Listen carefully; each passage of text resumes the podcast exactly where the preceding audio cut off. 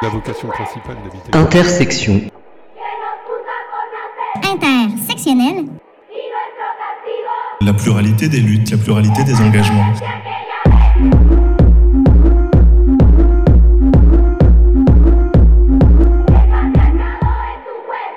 Intersection. Intersectionnel. La pluralité des luttes, la pluralité des engagements.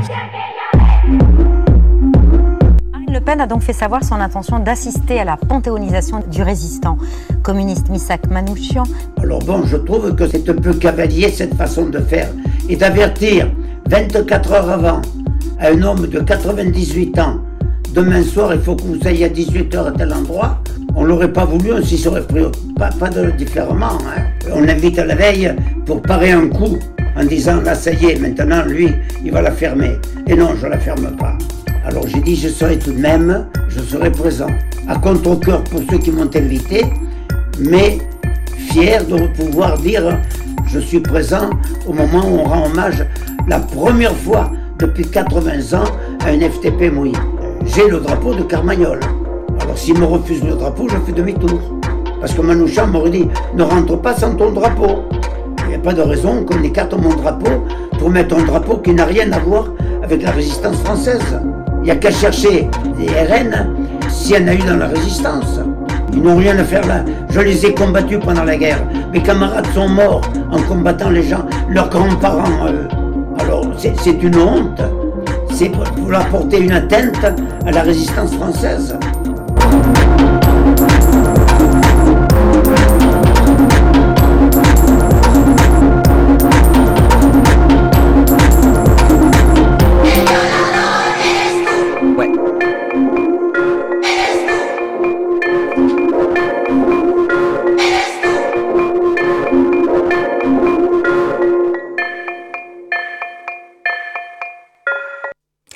Vous êtes bien sur Radio Alpa 107.3, vous écoutez Intersection. Et euh, aujourd'hui, alors Tiffany n'est pas là, on lui fait un coucou, elle est au fond de son lit. Et aujourd'hui, on a le plaisir de recevoir Martial Château et Marilyn Legal de Sortir du nucléaire, c'est ça, Sortir du nucléaire 72. Martial et Marilyn, bonjour. Bonjour. Bonjour. Donc vous êtes venu nous parler d'une action qui aura lieu, alors pour nous, après les vacances, parce qu'on est prof et on fonctionne avec euh, le calendrier scolaire. Après les vacances, le 23 mars, il y a donc à Caen euh, une manifestation et je crois qu'il y a un départ qui est prévu de, du Mans. Oui, il y a un départ euh, en covoiturage ou peut-être en bus avec le bus un bus d'Angers ou de Nantes. Un bus d'Angers ou de pas Nantes. encore tout à fait terminé, enfin fixé, mais du covoiturage, on a laissé euh, Marilyn a laissé Mhm. son numéro de téléphone pour centraliser les euh, pourra le rappeler. Voilà, on Voilà. pourra le rappeler, il faut, faut envoyer un petit SMS à Marilyn pour euh, partir du Mans. centraliser en fonction du nombre, on organise soit les voitures, soit euh, on voit pour euh, rejoindre en car euh, un, autre, euh, un autre trajet qui viendrait effectivement de Tours ou d'Angers. Voilà, alors pourquoi Caen Parce que Caen, c'est euh, en Normandie, et qu'en Normandie, il y a Flamanville, et le but, c'est de s'opposer à la mise en service de euh, Flamanville. Flamanville, c'est, euh, Martial, c'est toi l'expert hein, du, nucléaire ici. Flamanville, donc il y a trois réacteurs, si j'ai bien suivi, il y en a deux qui sont pas en service, et un... Il qui est un EPR qui, qui est un peu un fiasco industriel. Et peut-être on va faire écouter une petite vidéo pour se faire un point sur ce que c'est que l'EPR de Flamanville. Au nord de la Normandie, Flamanville. Petite bourgade connue pour ses trois réacteurs nucléaires. Mais en cette fin d'automne, aucun ne fonctionne. Le plus récent est en chantier depuis 16 ans. Les deux plus anciens sont à l'arrêt depuis presque un an. Pour maintenance. Bienvenue à Flamanville. Le chantier a viré au cauchemar, accumulant les années de retard et les problèmes notamment de soudure. Ce sont les soudures qui seraient défaillantes. Pour sortir de cette situation inextricable, EDF a dû appeler à la rescousse son principal concurrent, Westinghouse. Le constructeur de centrales américain dispose d'experts ultra spécialisés. Mais cette Dream Team reste pour l'instant invisible. EDF refuse toute image de ces virtuoses de la soudure. Voilà, donc. euh, alors pourquoi j'ai pas le retour de, du casque là? Hop. Voilà. Euh, donc Martial, Flamanville, donc l'EPR, le fiasco industriel, on vient de l'entendre, une catastrophe. C'est quelque chose qui était euh, au début euh, censé coûter quelques milliards et finalement ça a doublé, je crois, triplé. 3 milliards au départ. D'après la Cour des comptes, on est aujourd'hui à 20 milliards en tenant compte Ah oui, des, des coûts ça, financiers, etc. Voilà. Le chantier, bon, la- le reportage parlait de 16 ans maintenant. c'est un reportage qui date un peu et on est à 17 ans de retard. Enfin, 17 ans, euh, 12 ans de retard et le chantier, ça, il dure depuis 17 ans. Les raisons, c'est qu'au départ, euh, on s'est lancé dans un chantier avec euh, une nouvelle technologie de construction, avec des plans qui n'étaient pas finalisés. Et euh, pour donner une idée, euh, toujours d'après le rapport de la Cour des comptes de 2020, il y a eu 4 4500 modifications des plans de fabrication au cours du chantier. C'est-à-dire que euh, au fur et à mesure, on se rendait compte que les plans ne fonctionnaient pas, et dont en particulier la séparation du circuit de commande du circuit de sûreté. On est, et ça, ça, ça, retardait le chantier de trois ans. Au départ, ils n'avaient pas séparé le circuit de commande du circuit de sûreté en cas de problème, etc.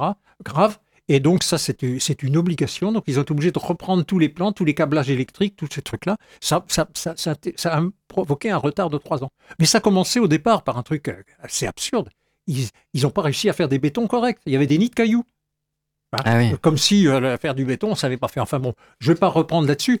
Toujours est-il que l'important aujourd'hui, c'est que, d'ailleurs on l'a vu, il y a une nouvelle déclaration qui est apparue là ici de l'ASN, disant que... Donc bah, l'ASN, peut-être on peut expliquer pour la- les L'ASN, l'autorité de sûreté nucléaire, Voilà. qui est chargée, que, grosso modo, on peut dire c'est le gendarme du nucléaire, Voilà. qui est chargé normalement de tout contrôler.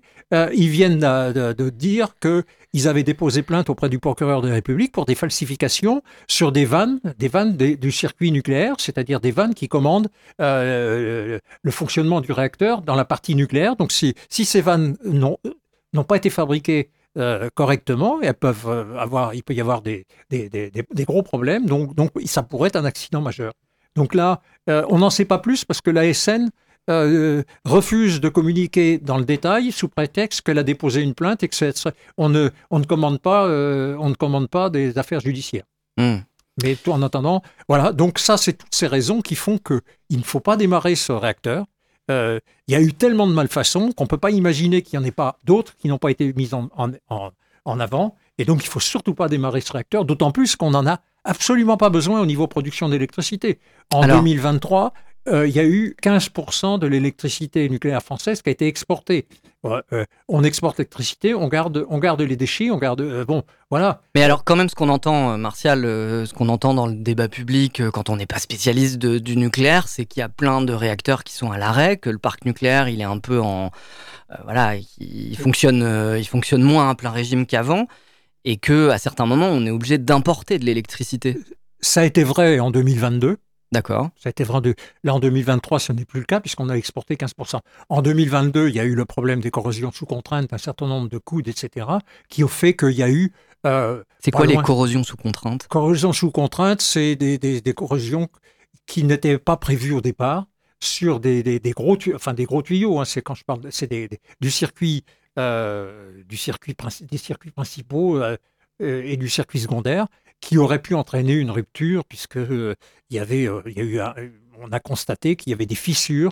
euh, qui, a- qui, qui- qui touchaient à peu près le tiers de l'épaisseur de, de la ferraille de, de ces, de, ces, de, ces, de ces coudes, de ces circuits. Voilà. Donc là, ils ont fait une vérification de tous les réacteurs, ce qui a entraîné énormément d'arrêts, euh, pre- presque la moitié des réacteurs euh, en 2022 au même moment. C'est ça qu'on appelle le grand carénage? Non. Non. Le grand carénage, c'est euh, les réacteurs ont été prévus pour fonctionner 35-40 ans. Hmm. Euh, là, le, euh, là, dans le cadre de la relance du nucléaire proposé, il y a la proposition de prolonger ces réacteurs à 50 ans ou voire euh, euh, 60, et puis on évoque même 60. 80 ans, parce qu'aux voilà, États-Unis, bon, pour l'instant, 80. Pour ouais. l'instant, il y a, il y a ce qui, le, le grand carénage, ça concerne la prolongation au-delà de 40 ans. Euh, ça veut- le grand carénage, c'est- ça coûte extrêmement cher, entre 300 millions, 500 millions, peut-être un milliard par réacteur. Pour, euh, euh, parce qu'on change des composants très importants comme les générateurs de vapeur. Les générateurs de vapeur, c'est des grosses pièces métalliques de je ne sais plus combien de tonnes, mais qui font 20 mètres de haut. Et il y en a, il y en a euh, euh, deux ou trois suivant le type de réacteur. Donc il faut, il faut, il faut changer tout ça. C'est très, ça fait des déchets importants parce que c'est des Mhm. déchets, c'est, contaminé. Et il faut changer aussi plein d'autres composants euh, en particulier, euh, il y a des composants qui sont très fragiles, c'est tous les, les générateurs électriques de secours. Euh, visiblement, euh, il y a eu beaucoup de, de risques de départ d'incendie sur ce genre de choses.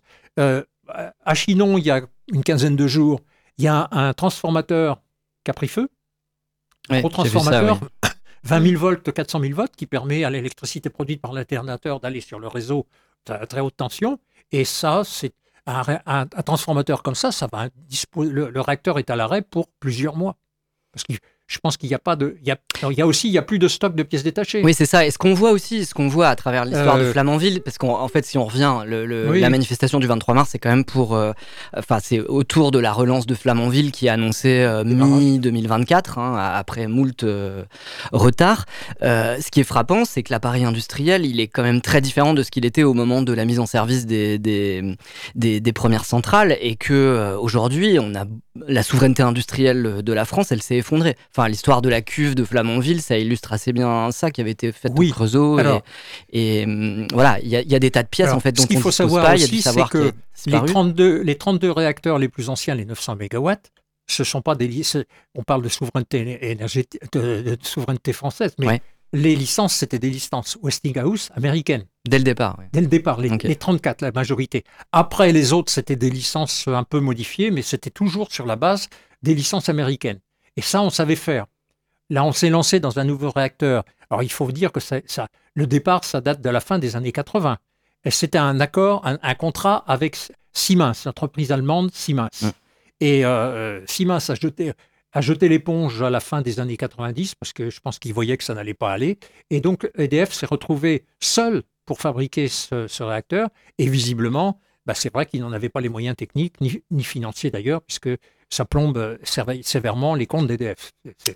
Martial et Marilyn, on va marquer une petite pause. On va, c'est le moment de la chronique féministe euh, de, de l'émission, même si Tiffany n'est pas là. Donc voilà. Donc là, on va écouter euh, Judith Godrèche qui était sur le plateau de C'est ce soir euh, la semaine dernière et où elle prenait à partie euh, Laura Adler. Je trouvais que le moment était assez intéressant sur le système sexiste patriarcal qui était dénoncé. Voilà. Lâchez-la, votre virilité, vous serez bien plus heureux Hmm. dans un monde d'égalité. l'émission, je marchais dans les rues et je voyais, il y a, il y a une, des publicités par centaines dans les rues pour une marque de lingerie que je ne citerai pas, où on voit une jeune femme, je ne sais pas quel âge elle a, mais on la voit sous toutes les coutures, pas tout à fait nue, mais vraiment avec une nudité suggérée encore pire que si elle était nue. Je veux dire, notre société est traversée par des flux de sexisme, de domination masculine et de, et de non, de corps complètement objectivés, de femmes qui ne sont jamais des sujets de notre citoyenneté, encore aujourd'hui. Laure, je suis désolée, mais je, en fait, je ne peux pas m'empêcher. Il faut que je. j'ai- J'ai le sentiment qu'on est là toutes les deux dans ce cadre, que ça peut faire un plan qui serait exactement le même plan que j'ai vécu. Un, cadre, un, plan de cinéma, enfin, dans votre émission quand j'avais 21 ans. Alors je précise, on est en Et 1900. du coup, je en- peux pas. Il y a un moment Non, donné, il faut que j'en non, parle. j'allais vous, en par- oui. j'allais vous en parler. J'allais- vous en parler, mais, je voulais trouver le bon moment pour le faire. Alors allons-y. On est en 1995. euh, Oui. Laure anime le Cercle de minuit, euh, une émission. Et vous, vous, venez de sortir, vous avez 20 22 ans à l'époque Euh, ouais, je- Et vous venez de sortir votre roman qui s'appelle Point de côté. Mhm. Vous êtes invité par Laure Adler, euh, qui vous parlait de votre roman.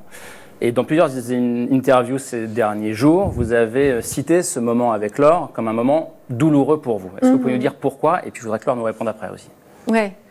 Bah pourquoi? Parce qu'en fait, ce roman est le roman que j'ai écrit euh, en, en- juste après avoir fui euh, l'appartement dans lequel je vivais euh, avec Benoît Jacot. Donc je m'installe, je loue une chambre de bonne et je me mets à écrire. euh, et sur des, voilà, j'écris comme un truc presque justement de, de, de un moment de prise de conscience. euh. Il sort ce roman et ça raconte vraiment de manière quand même assez claire hein, l'histoire d'une jeune fille qui quitte un homme avec qui elle est depuis qu'elle a 14 ans, qui s'enfuit et qui, en s'enfuyant, vole un enfant. Donc c'était une métaphore. Cet enfant, c'est elle, petite, c'est l'enfance qu'elle a jamais vécue. Donc Judith Godrèche chez Laure Adler. C'est l'histoire d'une d'une jeune fille, elle a 20-21 ans, et elle décide de quitter l'homme qu'elle aime. Elle, euh, elle croit qu'elle l'aime d'ailleurs, c'est pas, c'est pas la raison euh, de la rupture, puisqu'elle dit Je te quitte, je te quitte même si je t'aime, je te quitte pour savoir quelle est la vraie vie, pour essayer d'être. D'exister ailleurs. Oui, c'est une fille qui a vécu très jeune avec un homme euh, et qui est restée assez longtemps avec lui et qui peut-être n'a pas eu d'adolescence, qui a été comme ça projetée très vite dans un monde euh, où l'amour était devenu sa seule raison d'être et qui, qui, décide de, de découvrir la vie, le monde extérieur et surtout d'apprendre à découvrir la liberté, savoir ce que c'est que la liberté, qui aimerait savoir euh, ce que c'est que la liberté. Vous acceptez qu'on voit un petit extrait du film si beau, La Désenchantée? Euh, Oui, Mais on va le regarder tout de suite. Regardez. Je crois que c'est ça que vous n'avez Mais ça, ça clôt l'intérieur. En fait, enfin là, c'est pas, pas l'interview. Non, non, non, hein. il y a, y a- y a c'est très, très il y a un resserré. Non, non, bien sûr, mais c'est en- c'est encore pire d'ailleurs. Oui, oui, je suis d'accord avec vous. Parce qu'en fait, cette, cette interview assez longue, enfin en tout cas qui était une vraie, un vrai moment de par- de- d'échange, se clôt. Le dernier mot de cette interview, c'est et vous acceptez qu'on film qui n'a rien à voir, si ce n'est Film dans, de dans son Benoît Jacot. Oui, qui n'a rien à voir avec ce que j'ai écrit, qui est justement euh, je m'échappe, je m'enfuis, j'écris et on me dit tu retournes dans la boîte. C'est là, que- c'est là que tu, Mmh. tu dois vivre, dans cette cour. Là, c'est retourne. dans- Pour moi, il y a- il y, a vraiment quelque chose d'extrêmement euh, patriarcal dans cette phrase-là. C'est à toi, tu es jolie, tu as écrit un livre, bon, on en parle un peu, c'est bien, mais maintenant on va parler, on va montrer un vrai moment de cinéma, quelque chose de magnifique, mot qui n'a pas été employé pour parler de mon roman. Donc il faut aussi voir aussi à quel endroit les mots ont une importance quand il s'agit du travail d'un homme qu'on respecte, qu'on admire, mais quand on parle du roman d'une jeune fille de 21 ans, on lui dit pas votre roman magnifique. Donc il y a quand même tout un système dont vous faisiez partie pour moi, en tout cas à, cette époque-là euh, et à cet endroit-là, qui ne m'a pas aidé du tout, du tout, du tout. quoi. Est-ce que vous, comment, Alors d'abord, je voudrais m'excuser si jamais je vous ai offensé. Et manifestement, ce jour-là, je vous ai offensé. Donc, je voudrais vraiment vous présenter mes excuses si je vous ai blessé. Je, je ne vous en veux pas plus que ça, honnêtement. Je, je- Non, mais- il se trouve que c'est intéressant. un peu quand même. comme- Non, c'est intéressant, mais je pense qu'ensuite vous avez reçu Benoît Jacot un milliard de fois dans toutes sortes d'émissions et que vous l'avez. J'ai reçu Benoît Jacot, Voilà. oui, Donc de euh, toute façon, tout je pense que vous oui. faites. Voilà, exactement. Je On est en train de parler d'un système dont Non, mais vous faisiez partie.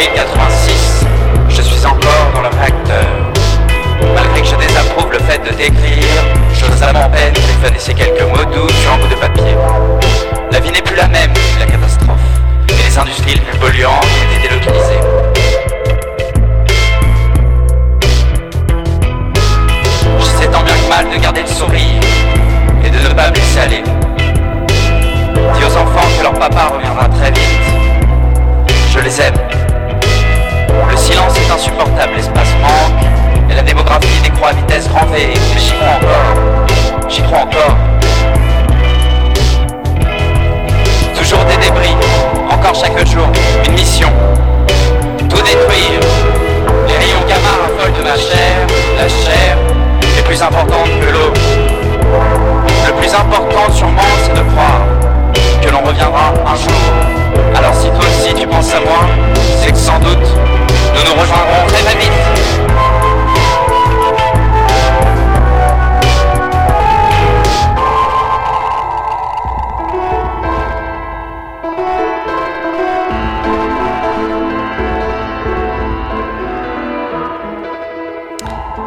Vous êtes bien sur Radio Alpa 107.3 et vous écoutez Intersection et nous sommes toujours en compagnie de Marilyn et Martial pour nous parler de euh, la manifestation qui est, qui à Caen samedi 23 mars à 14h et il y aura une, une délégation, je sais pas si on peut dire ça, enfin un groupe de qui partira du Mans et qui ira manifester. Alors manifester pourquoi? Il y a non au démarrage du réacteur nucléaire EPR de Flamanville mais il y a aussi non à la relance du nucléaire qui est là donc faut peut-être faire un petit point là-dessus.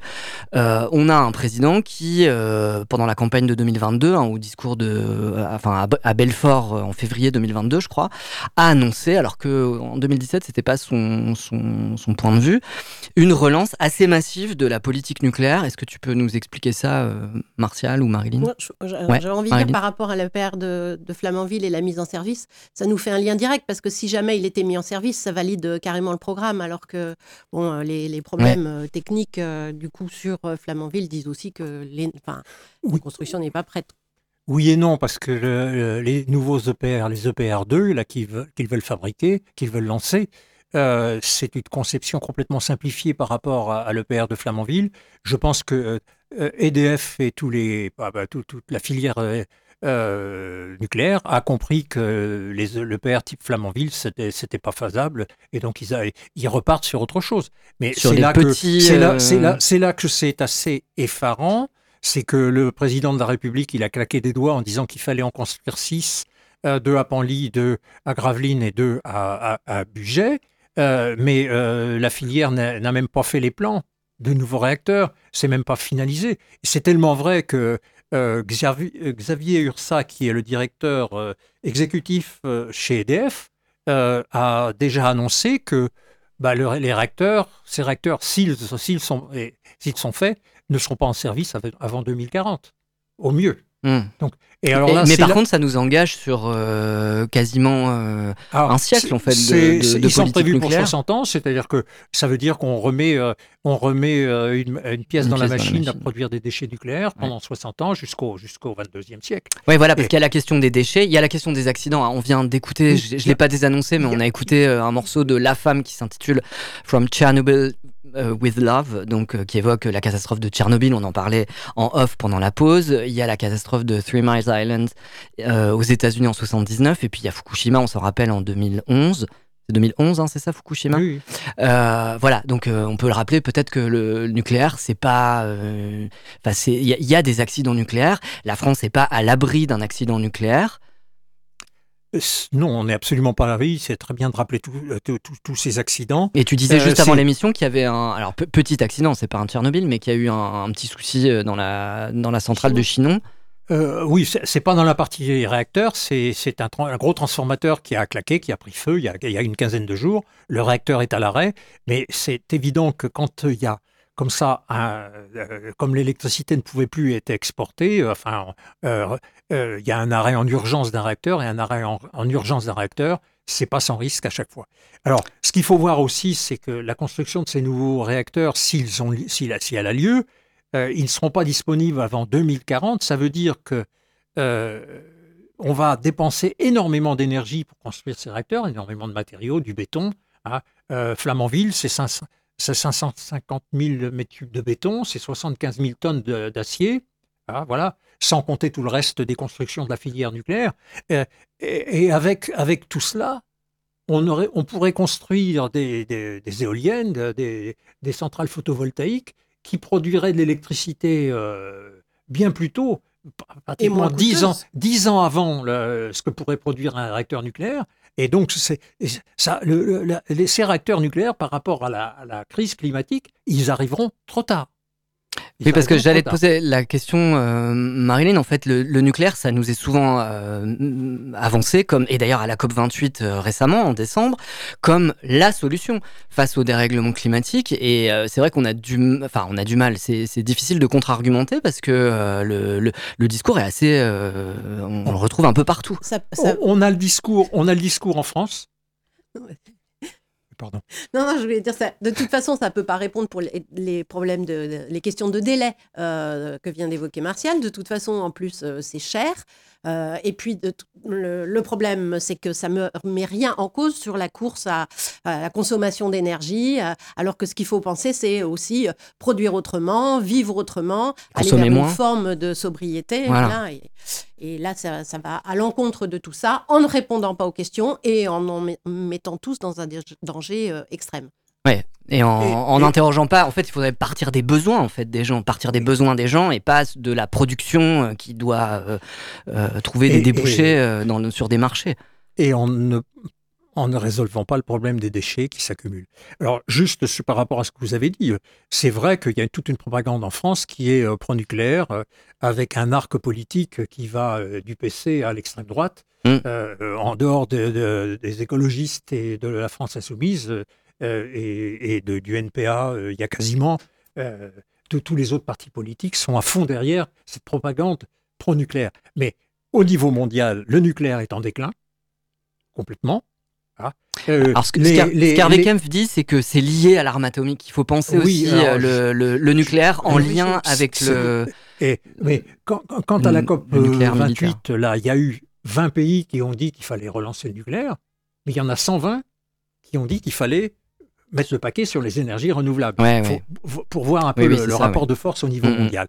Oui, euh, le, euh, j'ai oublié la, non, non, non, non, on a, on a, on a, on a un peu répondu à la question. On peut ajouter hein. que sur euh, la prétendue euh, autonomie énergétique, euh, pendant ce temps-là, on est quand même dépendant de fournitures d'uranium au Niger, au Kazakhstan, on fait commerce avec la Russie. Donc voilà, ce sont des choses qui ne sont pas mises en avant et qui sont aussi gravissimes. On construit des pipelines en Ouganda, etc. Oui. Oui, Sur, sur, le nucléaire, bon, depuis 2001, 100% de l'uranium est, est, est importé. On n'a même plus les capacités suffisantes pour euh, enrichir l'uranium qui est utilisé dans les centrales. Il y, en a 30, il y a 30% de l'uranium enrichi qui est importé de Russie, qui est, qui est enrichi en Russie. Même chose aux États-Unis. Et d'ailleurs, on peut penser que s'il n'y a pas eu d'embargo sur le nucléaire par rapport à la Russie, c'est parce que ça touchait les États-Unis. 30% hmm. du combustible. Les États-Unis n'auraient pas pu faire fonctionner 30% de leurs centrales nucléaires. Alors, ben, c'est la fin de l'émission, Martial, et on aurait encore beaucoup de choses à dire. Il faut que je lance le générique et annoncer le Et que je, voilà. Donc je, rappelle le 23 manifestation à 14h à Caen. Donc rendez-vous euh, sur le site de Sortir du nucléaire pour s'inscrire euh, pour les covoiturages. 72 pour les covoiturages, c'est 11 06 89 26 84 83 avec un petit SMS. Merci Marilyn. Et puis le 13 mai, le lundi 13 mai, mais ça on le réannoncera, il y aura une réunion publique à la flèche autour du livre, euh, du film, pardon, Tchernobyl. après, non, après Tchernobyl, le monde d'après. Tchernobyl, le monde d'après.